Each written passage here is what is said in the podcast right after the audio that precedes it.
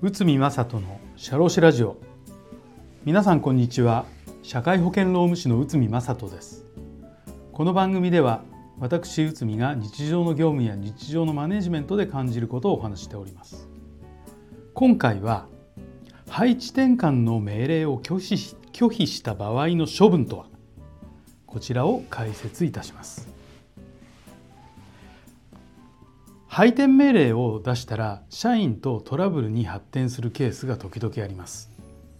本来社員が配転命令を拒否することは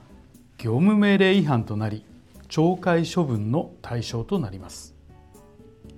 なぜなら配転命令の拒否は雇用契約上の義務違反であり就業規則などに記載されたルールを破ることとなるからです。もちろん配転命令拒否を理由に懲戒処分を行う場合配転命令そのものが有効かどうか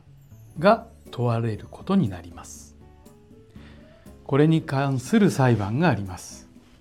東和ペイント事件最高裁昭和61年7月です。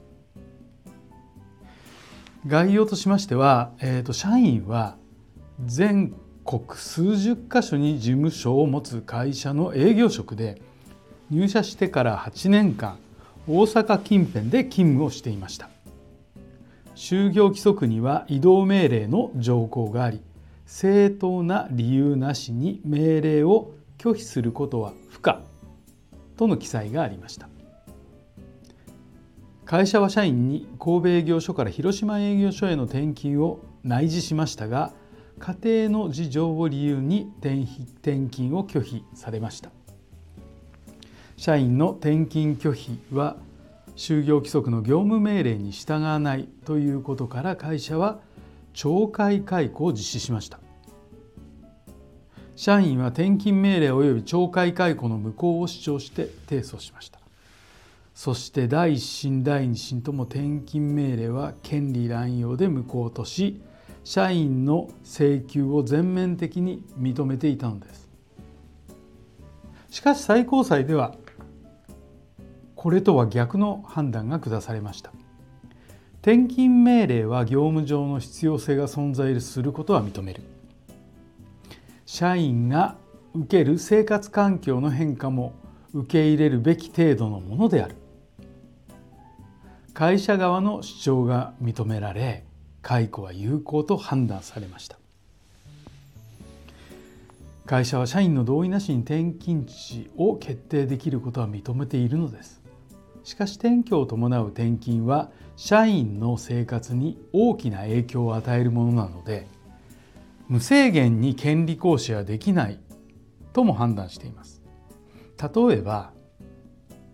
育児や介護などの特別な事情がある場合は転勤についても会社も考慮が必要となります。また配転命令は有効だが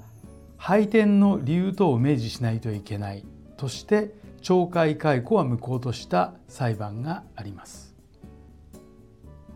メレスグリオ事件東京高裁平成12年11月です。従業員の居住地から工場まで通勤に約2時間と従来従前の約2倍を要することになるかもしれず、えー、通勤所要時間方法等につき内示に内示前に確認はしていなかった、まあ、こういったことで会社が敗訴となったということです。この裁判では配転命令そのものは有効としながらも命令後の会社の対応に問題があり説明責任を果たしていないことから懲戒解雇が無効となったのですこの2つの裁判から言えることは配転命令に従うことを就業規則に記載し厳格に運用し内示等の時に配転についての説明を明確に説明を受けることが重要とそういったことになります。はい。えーと、今回はですね配置転換の命令を拒否した場合の処分とは？こちらについてお話しさせていただきました。本日もお聴きいただきありがとうございました。